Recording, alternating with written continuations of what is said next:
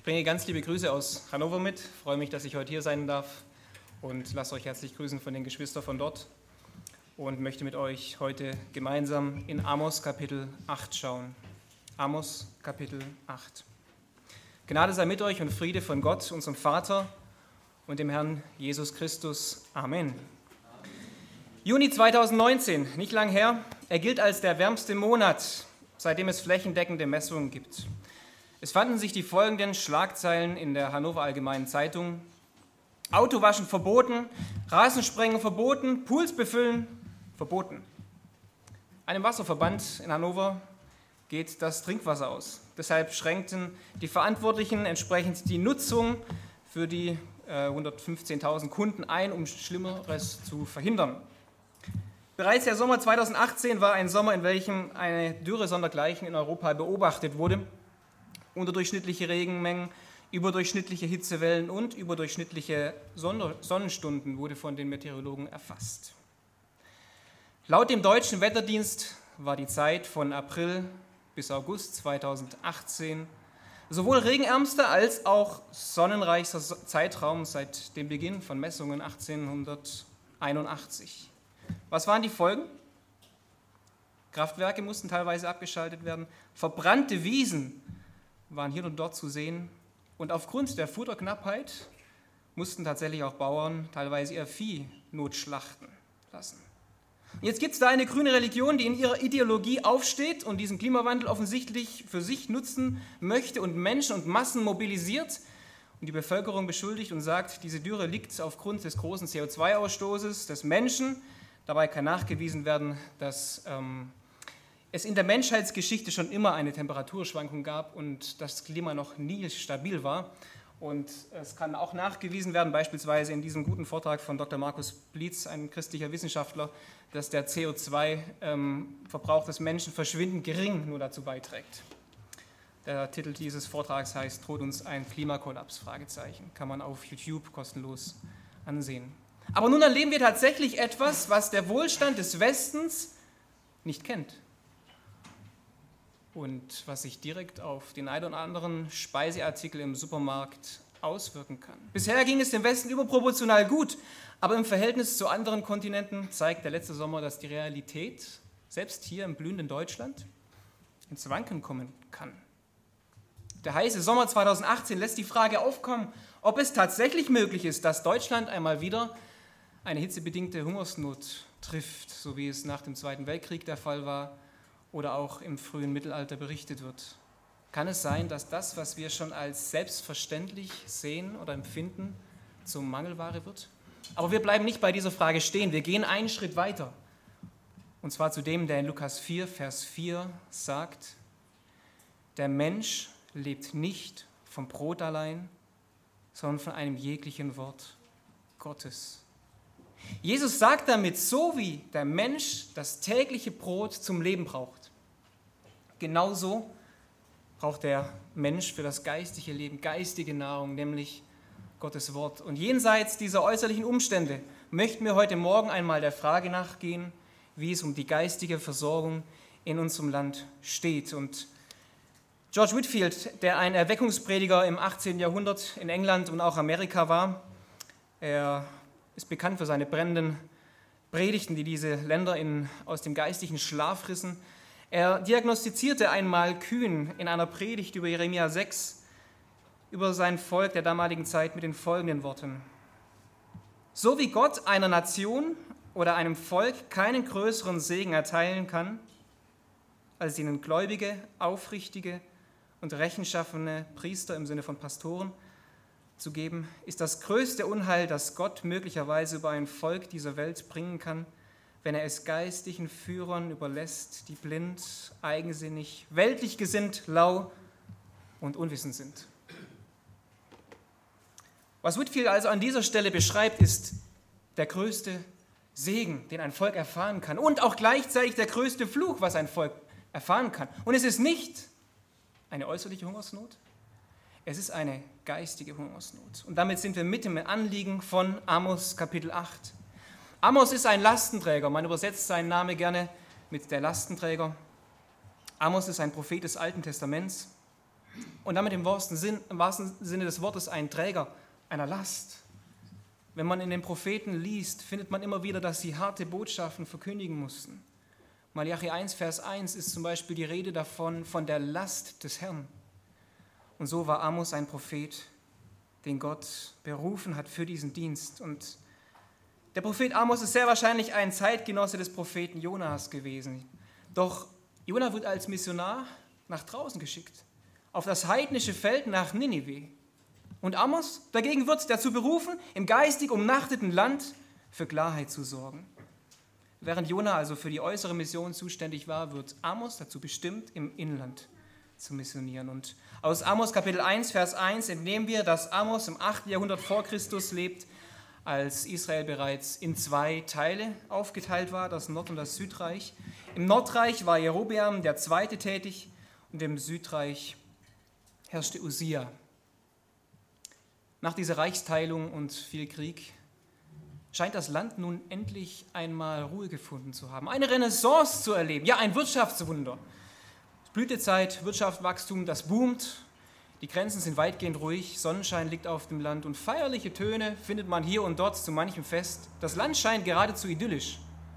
Man sieht Frauen und Männer über das Land verstreut, unterwegs zu den Heiligtümern in Dan und Beersheba, um ihre Feste dort zu feiern.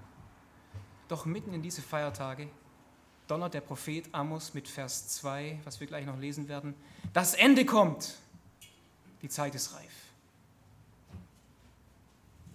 Inmitten dieses Wohlstands kündigt Amos ein Hunger im Land an, Vers 11. Und die Hörer reiben sich die Augen und die Ohren und verwundern sich, was hat das zu bedeuten? Als Prophet ist Amos von Kapitel 7, Vers 12 her als sehr bekannt. Er sieht, was auf das Volk zukommt und kann nicht anders als zu warnen. Alles feiert den Frühling, aber Amos kündigt den Herbst an. Alles freut sich über die Blütezeit, doch Amos sieht bereits die Blätter fallen. Was hat es damit auf sich und wie kam es dazu? Wie wird es weitergehen und was hat das vor allem mit uns heute zu tun? Wir gehen gemeinsam auf die Spur von Amos unter diesem Kapitel 8 unter dem Titel Hunger im Land. Hunger im Land.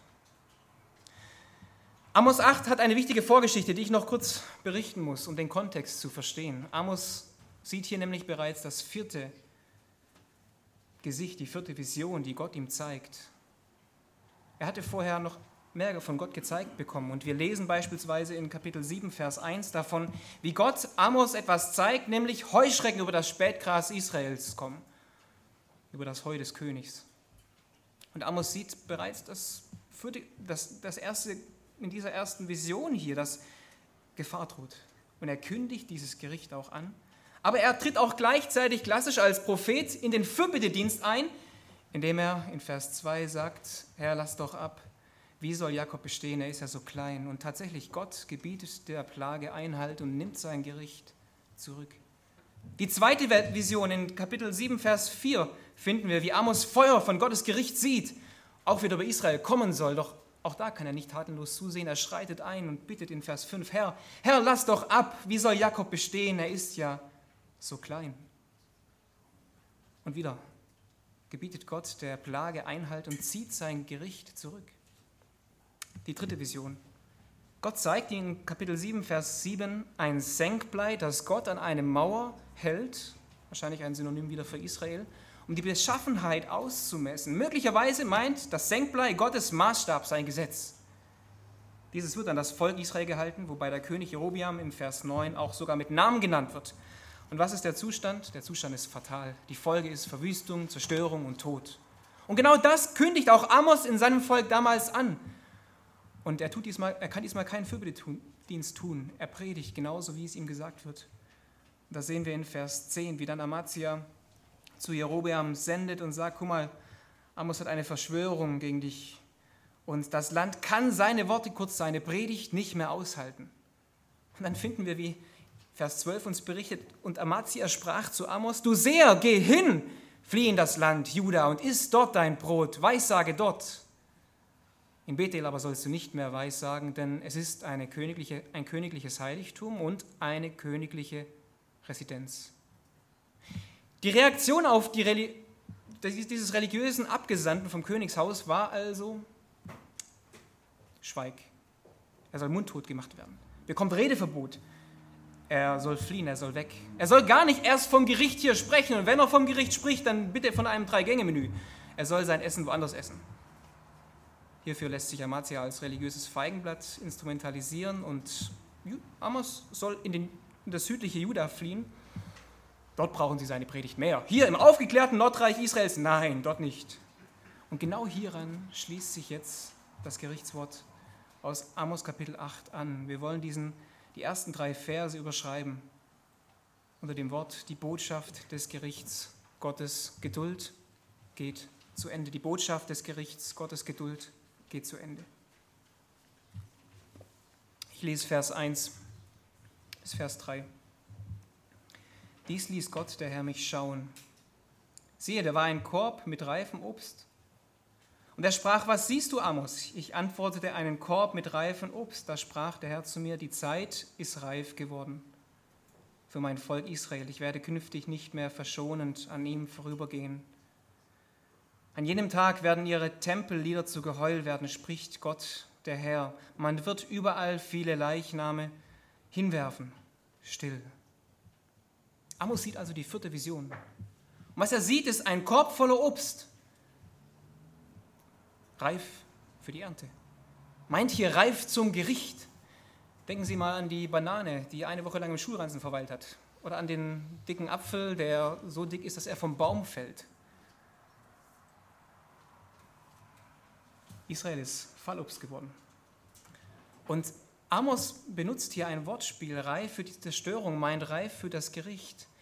Das Wort für reif, Keiz im Hebräischen, klingt sehr, an, sehr deutlich an an dieses Wort für Ende, Kitz, Keiz und Kitz unterstreicht, Israel ist reif für, das, für die Ernte und reif für das Ende. Gottes Geduld geht zu Ende und Gottes Gericht kommt ohne Umwege. Dem reifen Fallobst von Vers 2 werden dann auch Leichnamen zugeordnet, von Vers 3. Tatsächlich, die Geschichte belegt, wie dann auch die Assyrer über das Nordreich Israels kommen werden und kein Pardon in ihrer Grausamkeit kennen. Und der Pfarrer Walter Lüthi schreibt sehr spannend in seinem ausgezeichneten Amos-Kommentar über diesen Abschnitt, man vergegenwärtige sich die Wirkung dieses Gerichtsrufs des Propheten. Die öffentliche Meinung triumphiert mit den Worten großer Umbruch und meint damit jenes frohe Geschäft des Pflügers, der die Ernte aufbricht und hoffnungsvollen Samen in die Furcht streut. Ja, sagt Amos, großer Umbruch, aber Umbruch so, wie über Sodom und Gomorra geschrieben steht. Gott kehrte die Städte um und die ganze Gegend und alle Einwohner der Städte und was auf dem Land gewachsen war. Diesen Umbruch schaut der Prophet, den totalen Umbruch Gottes in Beben der Erde von Vers 8, sollte nicht um solches Willen die Erde erbeben und alle Einwohner trauen. Wenn wir dieses dramatische Präludium von Kapitel 8 gelesen haben und gehört haben, dann wollen wir doch jetzt bei dieser Botschaft auch noch einmal fragen, wer genau ist dieser Botschafter? Wer genau ist dieser Mann, der so mutig hier seine Botschaft steht. Aus Amos 1.1 lesen wir, dass er aus Tekoa kommt, aus dem Süden, südlich von Bethlehem, aus Juda. Gott wählt sich einen Mann aus dem Süden aus und schickt ihn nach Israel in den Norden zum Predigen. Stellen Sie sich das mal vor, da kommt einer aus dem Süden her und predigt dann mit einem ungewöhnlichen Akzent, etwas ungewöhnliche Sprechgeschwindigkeit, schon unerhört, oder? Aber dieser Amos hier hat eine wichtige Tatsache nämlich neben seiner zweiversigen Biografie von äh, Kapitel 7, Vers 14 und 15, dass er nämlich Viehhirte und Züchter von Maulbeerfeigen ist, war er kein studierter Theologe, er war kein hochkarätiger Akademiker. Er ist ein einfacher Mann des Landes, aber das Wichtigste dabei ist, er ist ein Mann Gottes. Er ist ein Mann nach dem Herzen Gottes, der gottesfürchtig ist und seinem Gott dient. Er als der Landwirt Gottes lässt sich nicht durch die landläufige Political Correctness kleinkriegen, sondern als Mann Gottes redet er das Wort Gottes. Ob es seinen Zeitgenossen passt oder nicht. Ihr lieben Kinder, ihr kennt bestimmt das Lied, sei ein lebendiger Fisch, schwimme doch gegen den Strom. Genauso einer war Amos, der schwamm gegen den Strom seiner Zeit damals. Seine Botschaft ist klar und deutlich adressiert an die damaligen Machthaber. Er bringt die zeitgenössische religiöse Riege mit seiner Gerichtsbotschaft in Rage. Und schaut mal Vers 3. Da lesen wir von den Tempelliedern, die zu Geheul werden. Das ist eine Spitze gegen Amazia, der ihn vorher mundtot machen wollte. Und mit dieser Botschaft des Gerichts liegt Gottes Warnung unmissverständlich auf der Hand. Und uns fällt die Kühnheit noch einmal von Amos auf. Manch einer mag vielleicht zu ihm, den Bauern, gesagt haben, hey Amos, wenn du weiter so machst, dann kaufen wir bei dir keine Schafe und auch keine Maulbeerfeigen mehr. Aber wisst ihr was? Das interessierte den Bauer nicht die Bohne. Er bleibt fest in dem, was er sagt. Und nichts konnte ihn vom abbringen. Und ich denke, ein Geheimnis seiner festen Botschaft oder seiner Standhaftigkeit ist auch die Tatsache, dass man seinen Namen auch im Passiv übersetzen kann. Der Getragene. Der von Gott Getragene.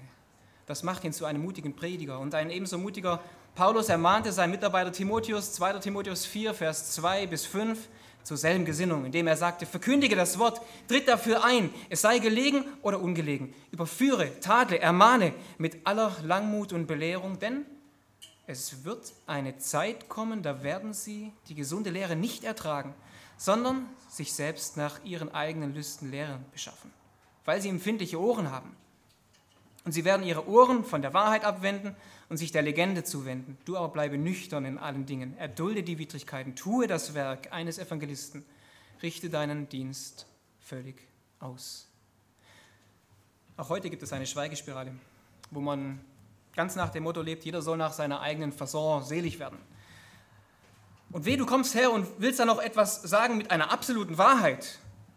Die heutige Parole lautet Liebe statt Wahrheit, Einheit statt Klarheit. Und auch heute noch versucht man, alles zusammen zu vermischen, sodass ja jeder zufrieden ist und jemand beispielsweise sagt, der Gott der Bibel lässt sich doch versöhnen mit dem Gott des Korans. Und all diejenigen, die eine andere Meinung vertreten, sind die Spalter und die Unruhestifter. Die müssen zum Schweigen gebracht werden. Oder nehmen wir mal das Beispiel, was in, vor kurzem in IDEA berichtet wurde. Mit der Überschrift IKEA-Mitarbeiter zitiert Bibelverse gegen Homosexualität und wird gekündigt. Der schwedische Mobilkonzern IKEA hat einen Mitarbeiter in Polen gekündigt, weil er Bibelverse zitiert hat, die Homosexualität verurteilen. Und das hängt in dem Kontext, dass dort ein sogenannter LGBT Pride Month ausgerufen wurde, also ein Monat, wo man ganz bewusst von der von IKEA-Obrigkeit aus gesagt hat, wollen Sie Toleranz gegenüber den Homosexuali oder der Homosexualität etc. Ähm, würdigen. Und da kam dieser eine Mitarbeiter und sagte, da mache ich nicht mit, weil die Bibel sagt, das ist nicht richtig, das ist Sünde vor Gott. Was machen sie? Sie kündigen ihn. Und in der Begründung heißt es dann, der Mann habe gegen die internen Vorschriften des Konzerns sowie gegen die Regeln des sozialen Zusammenlebens verstoßen, was seinen Vertrauensverlust bedeutet. Und die Bibel macht eins ganz klar, dass Wahrheit und Liebe untrennbare Elemente der Botschaft Gottes ist. Deshalb, weil wir wissen, was die Reichweite der Ablehnung von Gottes Sohn mit sich bringt. Deshalb ruft uns die Bibel auf dazu, dass wir klar sind in dem, was wir sagen, dass wir es freundlich sagen, aber dass wir es klar und bestimmt sagen, weil sie um die Kostbarkeit der Liebe Gottes weiß. Deshalb sollten wir diese Chancen nutzen, die Botschaft Gottes weiterzugeben, wo wir sie finden und durch Wort und Tat Gottes Botschafter sein. Und interessant ist, wenn wir diese Situation von Amos hier sehen, dass äh, Dr. Lawson in seinem Buch eine sehr interessante Parallele bei Amos aufführt und eigentlich uns zeigt, dass Amos ein sehr guter Gefolgschaft des Alten Testaments ist und uns dazu auch ermutigt. Und zwar schreibt er, Noahs Botschaft von der Leiter herab, die zur Arche hinaufführte, lautete nicht, es wird euch etwas Gutes widerfahren. Amos wurde Ho vom Hohepriester Israels nicht für die Verkündigung gerügt, bekennt und alles bleibt euch erhalten. Jeremia kam nicht für die Predigt in die Strafgrube, ich bin okay und du bist okay. Und auch Daniel wurde nicht in die Löwengrube geworfen, weil er den Leuten gesagt hätte, positives Denken kann Berge versetzen. Johannes der Täufer sah sich nicht gedrängt, in der Wüste zu predigen und verlor nicht deshalb schließlich seinen Kopf, weil er gepredigt hätte, lächle, Gott liebt dich. Und die beiden Propheten der Trübsalzeit aus Offenbarung 11 werden nicht für die Predigt getötet werden. Gott ist im Himmel und auf der Erde geht alles seinen richtigen Gang. Er fällt weiter fort und sagt, es ist besser durch die Wahrheit getrennt, als im Irrtum vereint zu sein. Es ist besser, die Wahrheit zu sagen, die erst verletzt und dann heilt, als die Unwahrheit, die erst tröstet und dann tötet. Es ist besser für die Wahrheit gehasst, als für eine Lüge geliebt zu werden. Und es ist besser, mit der Wahrheit allein zu stehen, als mit der Menge gemeinsam falsch zu liegen. Wissen Sie was, liebe Hörer, das gilt nicht irgendwie einfach nur Menschen auf der Kanzel. Das gilt jedem, der es ernst meint in der Nachfolge Jesu. gerade in einer Zeit wie heute, wo man zum Schweigen gedrängt wird. Deshalb wollen wir uns ermutigen lassen, durch den Bauer in unserer Botschaft klar und freundlich zu sein. Der Prophet Amos ging damals nicht mit seinen Pergamentpapieren durch die Gegend und suchte, wie man eins überziehen kann. Ihn trieb die Liebe Gottes zu seinem Volk, das Gericht anzukündigen, bevor es kommt. Das sehen wir auch an seinen Fürbittediensten aus Kapitel 7. Doch wird ihm der Fürbittedienst jetzt von höchster Stelle verwehrt. Das lesen wir in Vers 3. Am Schluss heißt es still. Ganz entsprechend dem Wunsch von Amaziah soll Amos jetzt nun schweigen. Er kann nicht mehr das Gericht zurückhalten, was kommen wird. Gottes Geduld geht zu Ende. Nachdem wir diese herausfordernde Botschaft des Gerichts gesehen haben, folgen wir Amos Botschaft weiter im zweiten Punkt. Wir sahen erstens die Botschaft des Gerichts, Gottes Geduld geht zu Ende und kommen zu zweitens die Begründung des Gerichts, Gottes Volk geht zu weit. Ich lese Vers 7 bis Vers, Vers 4 bis Vers 7.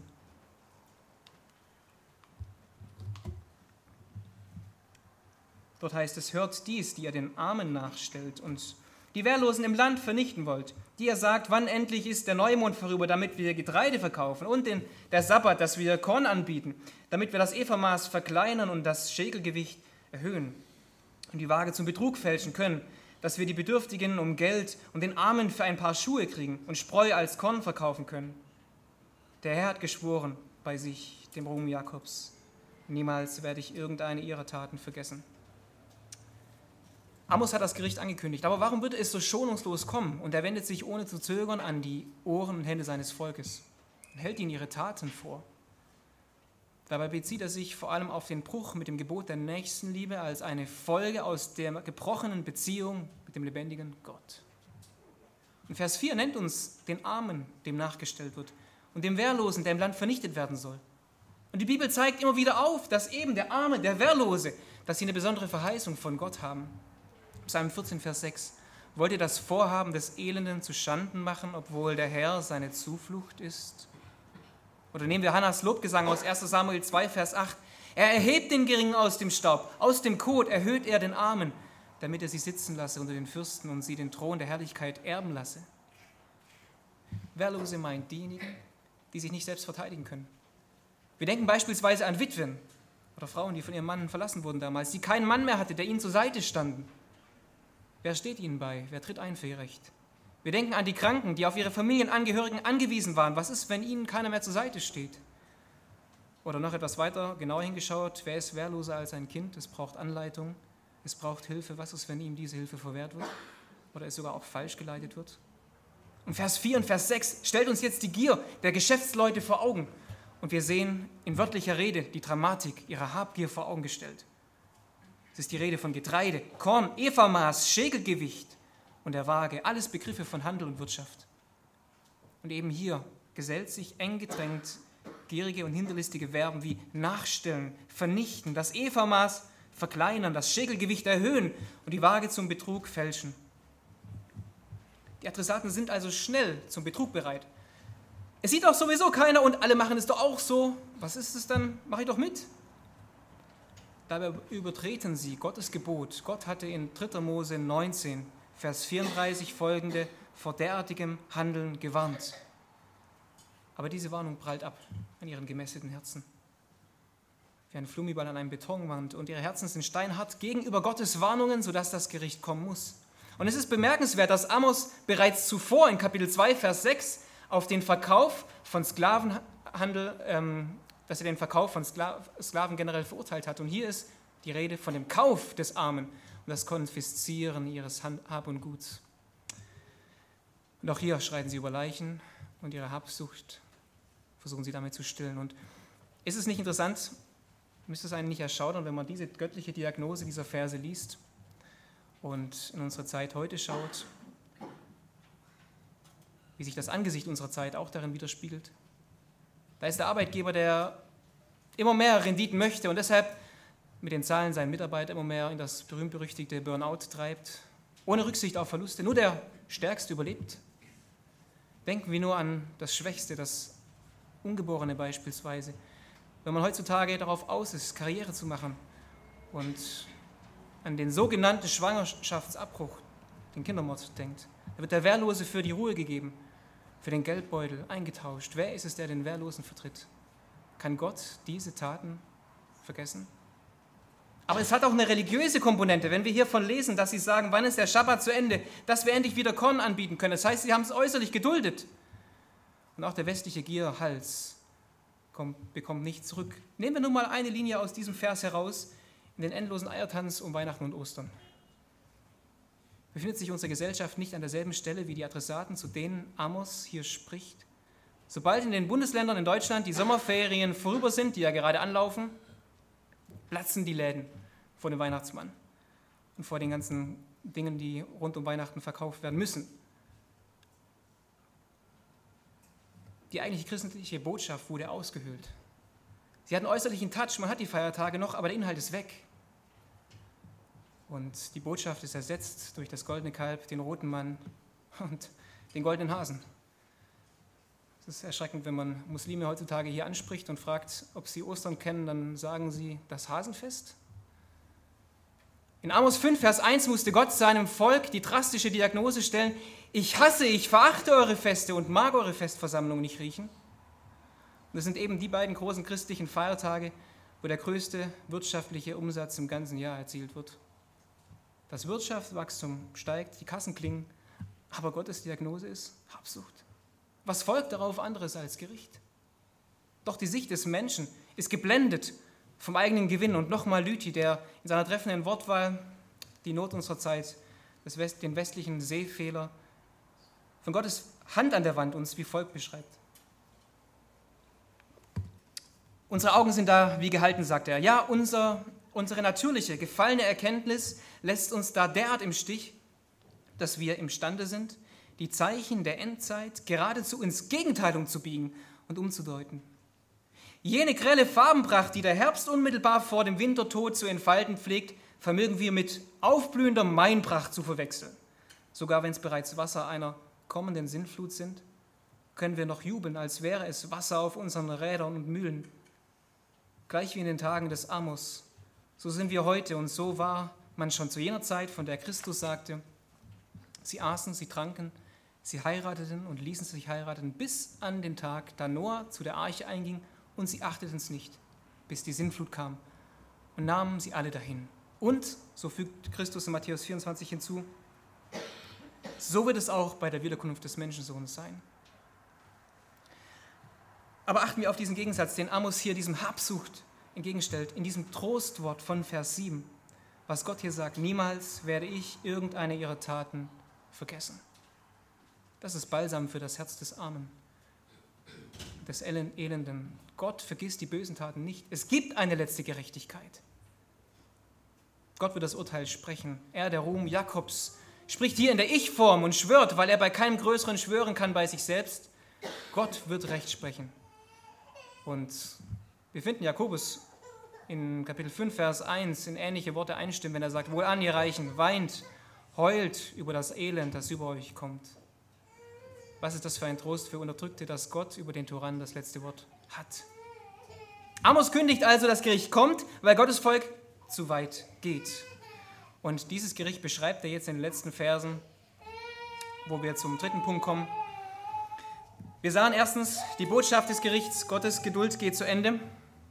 Zweitens die Begründung des Gerichts, Gottes Volk geht zu weit. Und jetzt folgt der letzte Gerichtsakt. Drittens, die Beschreibung des Gerichts. Gottes Gericht kommt durch Schweigen. Die Beschreibung des Gerichts, Gottes Gericht kommt durch Schweigen. Ich lese Vers 8 bis Vers 14. Sollte das Land deswegen nicht erbeben und jeder trauern, der darin wohnt? Da wird das ganze Land emporsteigen wie der Nil. Es wird aufwogen und sich wieder senken wie der Strom Ägyptens. Und es soll geschehen an jenem Tag, spricht Gott der Herr.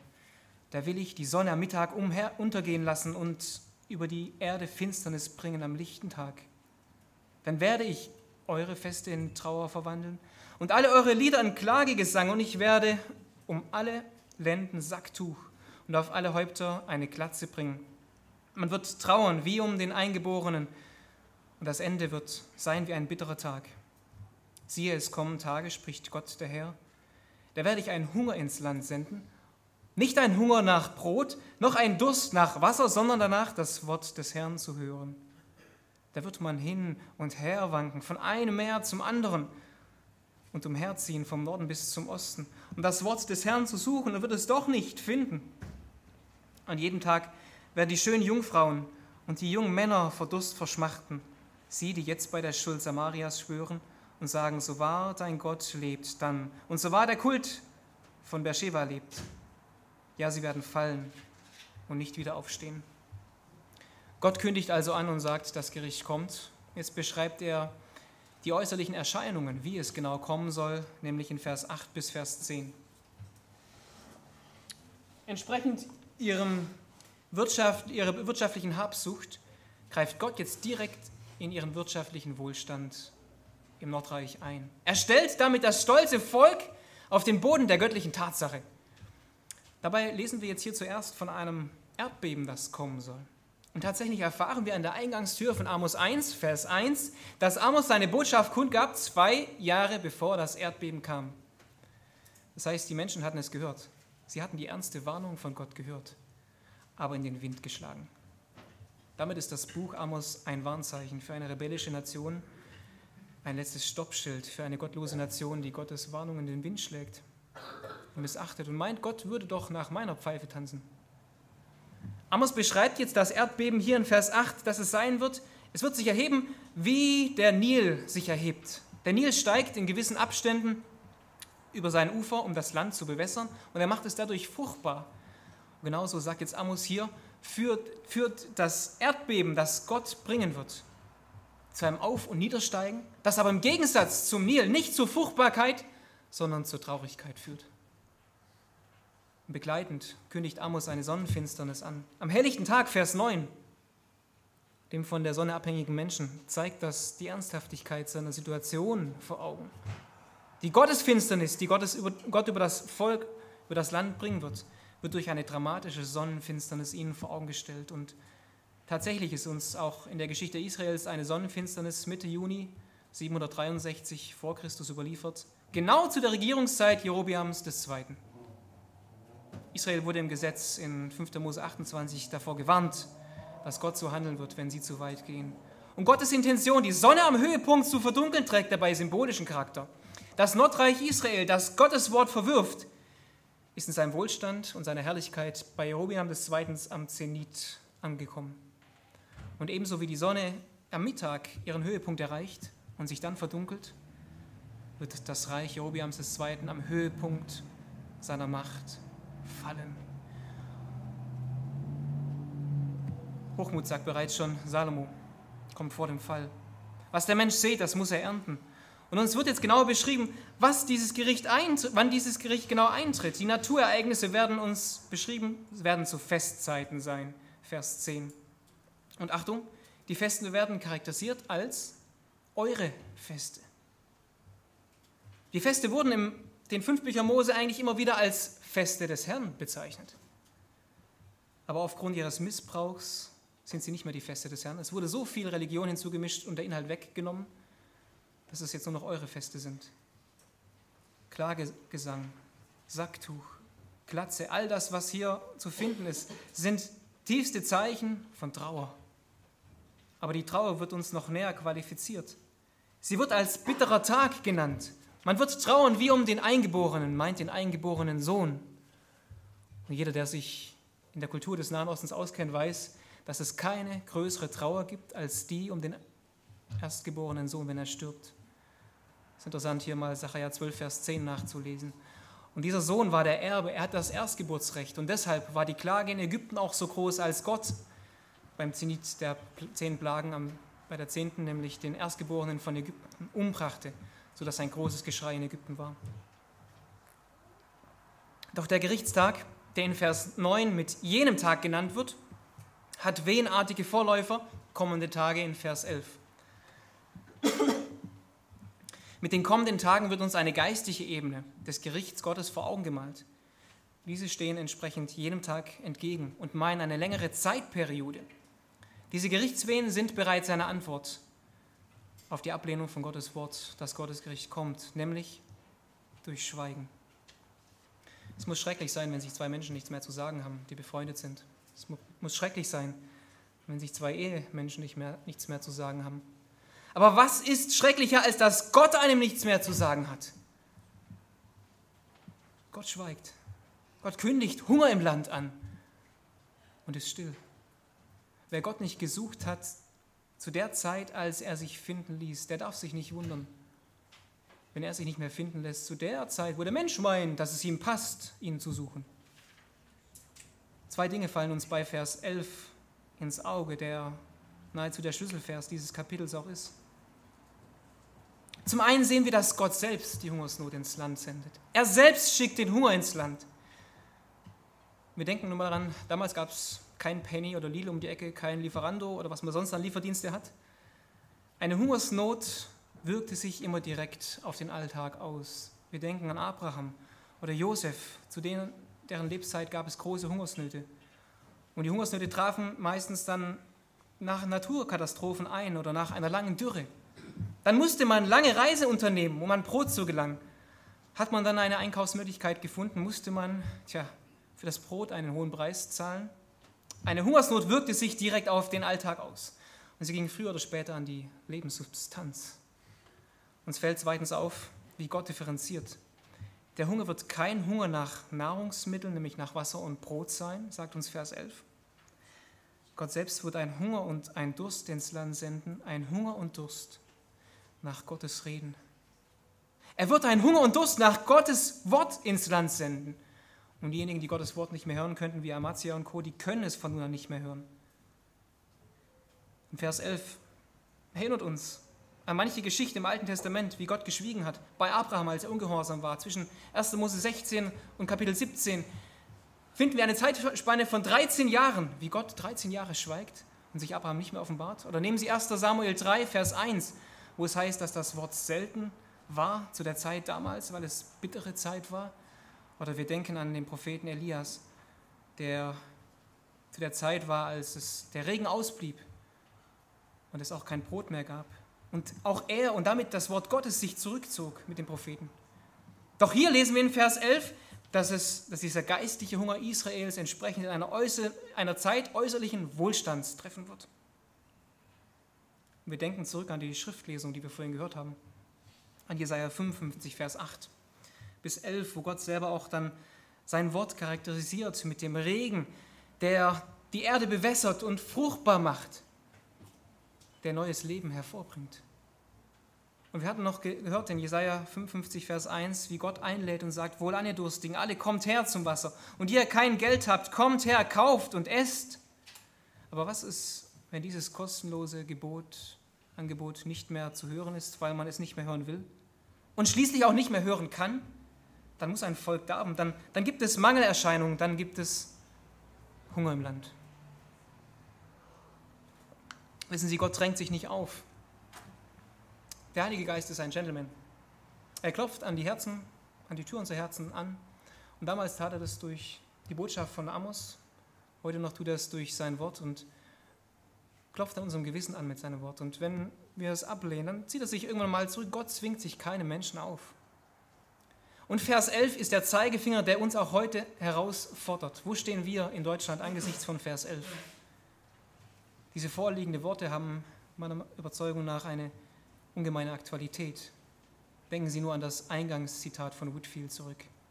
Und die Menge an Kanzeln, von denen nicht mehr das lebendige Brot, nicht mehr das Wort Gottes ausgeteilt wird, in wie vielen evangelischen und freikirchlichen Gemeinden wird, wenn überhaupt, nur noch eine magere, dünne Suppe geboten, die ist zum Trostteil vermischt mit dem Gift der Bibelkritik oder irgendwelchen sozialen Predigten. Da wird einem geistiges Fastfood angeboten, oberflächliche 10 Minuten Predigt. Das, wird dann ganze, das Ganze wird dann als Impuls bezeichnet, aber der geistliche Nährwert geht gegen Null. Die Predigtthemen drehen sich nur noch um das soziale Engagement, nur noch um das eigene Gefühl, die Bedürfnisse und streichen oberflächlich die Ohren des eigenen Ichs. Aber man spricht nicht mehr über den kommenden, heiligen und gerechten, lebendigen Gott.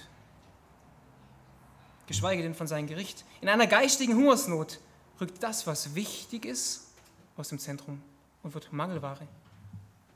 Da ist der Hauskreis oder die Gemeinde, die einstmals zu einer starken Ermutigung geführt haben. Und beides wird jetzt aufgrund von unbiblischer Einflüsse immer mehr zur Entmutigung.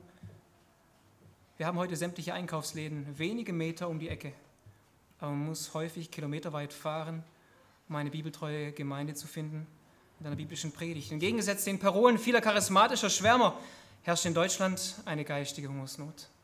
Es herrscht Hunger im Land. Oder müsste man vielleicht nicht sogar noch mal genauer sagen, dass es bei uns noch schlimmer steht als damals zur Amos Zeit, weil der Hunger gar nicht mehr wahrgenommen wird als solcher und man ihn gar nicht mehr sucht? Ist es verwunderlich, dass, dass wir bei einer geistigen Unterernährung Mangelerscheinungen finden und diese Mangelerscheinungen letztendlich auch in fehlende Unterscheidungskraft münden? Gerade der nicht vor äh, langer Zeit gewesene sogenannte evangelische Kirchentag der Markt der Möglichkeiten, der hat uns das auch wieder vor Augen geführt, dass das ein plastisches Beispiel für die geistige Situation in Deutschland ist. Im Fokus standen die Flüchtlingskrise, der Klimawandel, das soziale Engagement. Und es wird nicht mehr der geistliche Auftrag wahrgenommen, die geistige Hungersnot zu bekämpfen durch Auslegungspredigt. Stattdessen wurden Seminare mit Themen von, von Epheser 5, Vers 3 angeboten. Was steht dort? Dort sagt Paulus, von so etwas sollte nicht einmal unter euch die Rede sein, wie es Heiligen geziemt. Da ziehen sämtliche Irrlehren in die Kirchen ohne Widerstand ein und überschattet von Spiritismus, von der New Age-Bewegung. Man kann nicht mal mehr zwischen evangelisch und katholisch unterscheiden und kommt letztendlich sogar so weit, den, das Horoskop nach der Zukunft zu fragen, weil der Himmel schweigt. Wenn wir uns heute unsere geistige Landschaft ansehen, im Land drängt sich einem zurecht die Frage auf, ob Gottes Gericht aus Vers 11 nicht ähnlich auch in unserer Zeit heute eintrifft. Spüren wir den Puls dieses Verses? Und schauen Sie mal her, es wird sein wie in Vers 12 berichtet. Der Mensch schwankt hin und her und sucht. Achtung, es steht hier geschrieben, er sucht im Aktiv, er sucht Gottes Wort, aber er kann es nicht finden. Man kann es mit solchen Tagen vergleichen, wie wo eine Naturkatastrophe oder ein Terroranschlag die Welt oder auch das Land überschattet, dann ist es so wie bei 9-11 oder am 19. Dezember 2016 am Berliner Breitscheidplatz. Alle stehen da und werden plötzlich religiös und fragen, warum lässt Gott das zu? Plötzlich sind die Kirchen proppevoll und alle wollen wissen, wo Gott war und was die Antwort der Kirche auf die Fragen nach dem Leid ist. Das hält dann eine, wenn es hochkommt, zwei Wochen an und dann ist es weg. Warum? Weil es oberflächlich, weil es scheinfromm und weil es leer ist. Und achten Sie bitte auch auf Vers 13 und Vers 14, was wir hier lesen. Die Folgen von Gottes Schweigen treffen unmittelbar die nächste Generation. Die Jugend beginnt zu verdursten. Sie eilen von einem Meer zum anderen, von Norden nach Osten, von dann nach Beersheba, dann war die nördliche Grenze, Beersheba die südliche Grenze von Israel. Man beginnt Weltreisen zu machen, nach dem Sinn des Lebens zu suchen, in sämtlichen Bräuchen und Kulturen und kommt doch unerfüllt zurück treffen, schreibt der Liederdichter. Sie suchen, was sie nicht finden, in Liebe und Ehre und Glück und kommen belastet mit Sünden und unbefriedigt zurück. Sie suchen nach Wahrheit und nach Anerkennung in sozialen Medien, in virtuellen Welten, aber bleiben doch orientierungslos. Gottes Wort ist heute wenige Klicks entfernt, aber der menschliche Stolz versperrt sich den Weg zum ewigen Leben. Man verhungert lieber, als sich Gottes Wahrheit zu stellen. Wir möchten an dieser Stelle einmal die Botschaft von Amos zusammenfassen, die sehr ernst ist. Wir haben gesehen, erstens die Botschaft des Gerichts, Gottes Geduld geht zu Ende. Zweitens die Begründung des Gerichts, Gottes Volk geht zu weit. Und drittens die Beschreibung des Gerichts. Gottes Gericht kommt durch Schweigen. Während der Prophet Jonas auf dem Missionsfeld in Ninive einen großen Fischfang macht, bleibt das Heimatland unter der Predigt des treuen Amos hart. Liebe Gemeinde, Sie haben sich heute wahrlich eine harte Predigt zum Sonntag ausgesucht, wo man mit Amos fast verzweifeln könnte. Und getroffen von dieser Gerichtsbotschaft von Amos auch über unser Volk, lesen wir in Habakuk 3, ehrfürchtig, Vers 2, O Herr, ich habe deine Botschaft vernommen ich bin erschrocken, o oh Herr, belebe dein Werk inmitten der Jahre. Inmitten der Jahre offenbare dich. Im Zorn sei eingedenk deiner Barmherzigkeit. Aber wissen Sie was? Verzweifeln lassen will uns Gott nicht. Deshalb müssen wir noch diesen Ausblick hier mit Amos nehmen, den Gott uns noch gibt. Den hoffnungsvollen Ausblick hier. Denn Amos endet eben nicht mit Kapitel 8. Und allein schon, dass Amos diese Botschaft zwei Jahre vor Eintreten des Erdbebens gibt, ist schon ein Zeichen dafür, für Gottes Gnadenangebot inmitten göttlichen Gerichts. Gottes Gnadenangebot geht auch an uns heute, geht auch an dich heute. Gott redet nämlich heute noch durch die Bibel. Hörst du, Gott redet noch. Noch gilt die Verheißung von Amos 5, Vers 4, wo Gott sagt, sucht mich, so werdet ihr leben. Und sein letztes Wort gab Gott in seinem Sohn Jesus Christus. Und eben dieser erzählt uns dieses Gleichnis in Lukas 15, ein bildhaftes Gleichnis, was wunderbar zu diesem Text von Vers 11 bis 13 passt. Jesus spricht dort von dem einen Sohn, der zu seinem Vater hingeht, das Erbe ihm aus der Tasche zieht und ihn damit für sich als tot erklärt.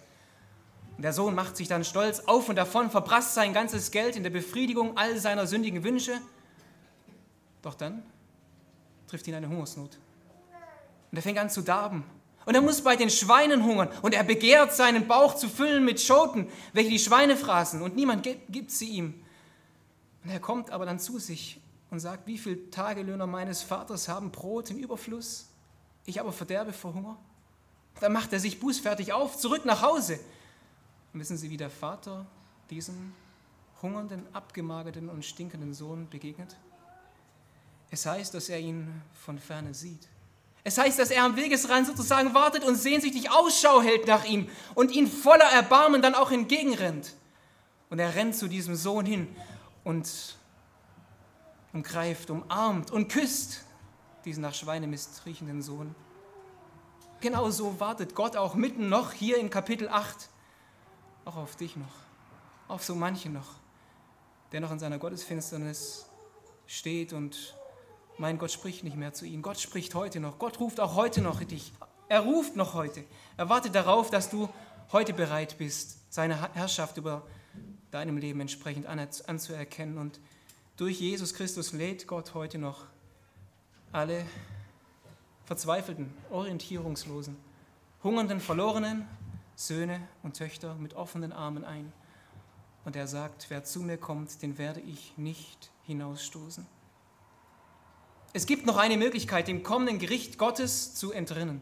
Es gibt noch diesen einen Weg, Gottes Zorn zu entkommen, der eigentlich zu Recht über unsere Rebellion, über unsere Sünde, dass wir eher gottlos sein wollen, kommt. Es gibt die eine offene Tür, es gibt den einen Ausweg noch vor diesem bitteren Tag in Vers 10 zu entfliehen, der hier uns beschrieben wird, dass eine zukünftige Klage über den eingeborenen Sohn kommen wird. Man kann diesem Tag noch entrinnen. Wie? Indem man jetzt um den eingeborenen Sohn Gottes klagt und anerkennt, dass er meine Schuld am Kreuz für mich gezahlt hat. Genau dieser eingeborene Sohn Gottes, Jesus, ließ am größten Gerichtstag sein Leben für Sünder am Kreuz auf Golgatha. Und dort ergoss sich das ganze Gericht Gottes, auch aus Amos 8, über ihn, weil er wusste, es gibt keine andere Alternative. Die Finsternis, die Gottesferne, das Erdbeben und der Durst. Und er tat dies, weil er dich und mich sah. Und der einzige Weg, Gottes, vor Gottes Gericht zu entkommen, ist Zuflucht zu finden bei diesem Jesus. Dort auf Golgatha, wo das Gerichtsfeuer schon gebrannt hat. Als Jesus am Kreuz starb, da zeigte uns Gott seine vollkommene Gerechtigkeit und Liebe in einer Person als Ausweg aus unserer Hungersnot. Heute noch steht dieser gekreuzigte und auferstandene Jesus mitten auch unter uns. Und er lädt dich ein und sagt, fürchte dich nicht, glaube nur. Tritt ein und komm zum Vaterhaus, indem du nicht mehr auf deine eigenen guten Taten vertraust, sondern dein Vertrauen ganz auf Christus setzt. Heute noch, wenn ihr seine Stimme hört, sagt die Schrift, verstockt eure Herzen nicht. Und ich ende mit drei Strophen, die hier sehr gut passen von Ter Stegen. In seinem Lied Gott rufet noch, ruft er auf und sagt, Gott rufet noch. Sollte ich nicht endlich hören, wie lasse ich mich bezaubern und betören? Die kurze Freud, die kurze Zeit vergeht und meine Seele noch so gefährlich steht. Gott rufet noch, sollte ich nicht endlich kommen? Ich hab so lang die treue Stimme vernommen. Ich wusste es wohl, ich war nicht, wie ich sollt. Er winkte mir, ich habe nicht gewollt. Gott rufet noch, wie dass ich mich nicht gebe. Ich fürcht sein Joch und doch in Banden lebe. Ich halte Gott und meine Seele auf. erziehet mich, mein armes Herz Lauf. Somit schließe ich mit dem göttlichen Angebot, dem Heilandsruf des Alten Testaments, der an alle Hungernden auch heute noch geht, vom Brot des Lebens. Wer Ohren hat zu hören, der höre. Jesaja 55. Wohl an ihr Durstigen, alle kommt her zum Wasser. Und ihr kein Geld habt, kommt her und kauft, esst, kommt. Kommt her und kauft ohne Geld umsonst Wein und Milch. Warum wiegt ihr Geld ab für das, was kein Brot ist, und euren Arbeitslohn für das, was nicht sättigt? Hört doch auf mich, so will ich, so sollt ihr Gutes essen, und eure Seelen sollen sich laben an fetter Speise. Neigt eure Ohren und kommt her zu mir, hört, so wird eure Seele leben. Sucht den Herrn, solange er zu finden ist. Ruft ihn an, während er nahe ist. Der Gottlose verlasse seinen Weg und der Übeltäter seine Gedanken und er kehre um zu dem Herrn, so wird er sich über ihn erbarmen und zu unserem Gott, denn bei ihm ist viel Vergebung. Allmächtiger Gott und Vater, wir, wir hören diese Botschaft, die schwer ist, Herr. Und du siehst, der Mensch redet nicht gern über Gericht und hört auch nicht gern über Gericht, aber Herr, es entspricht deinem Ratschluss und es entspricht deiner Wahrheit und es entspricht deinem Wort. Wir danken dir, dass wir die Quelle des Lebens kennen in deinem Wort und dass du echtes neues Leben daraus gibst. Dass du selber den Regen schenkst, sodass neues Leben in Menschen entstehen kann, Herr. Und du siehst, wie bitter nötig das auch unser Land hat, auch unser Volk hat. Und wir rufen an dieser Stelle zu dir, dem lebendigen Gott und Vater, und sagen, Herr, erbarme dich über unser Land. Herr, erbarme dich über unser Volk. Herr, erbarme dich über die geistige Landschaft. Und schenke du das, was allein nur du wirken kannst. Erweckung und Gottesfurcht, dass Menschen erkennen, es gibt einen lebendigen, heiligen Gott. Aber Vater, danke, dass wir dich Vater nennen dürfen und so zu dir treten dürfen. Herr, und hilf, dass wir diese Botschaft in unser Herz aufnehmen und auch umsetzen. Und hilf uns treu zu sein, so wie es Amos war, ob wir Bestätigung bekommen oder nicht. Danke, Herr, dass du uns zur Seite stehst und uns nie allein lässt. Wir beten dich an. Amen.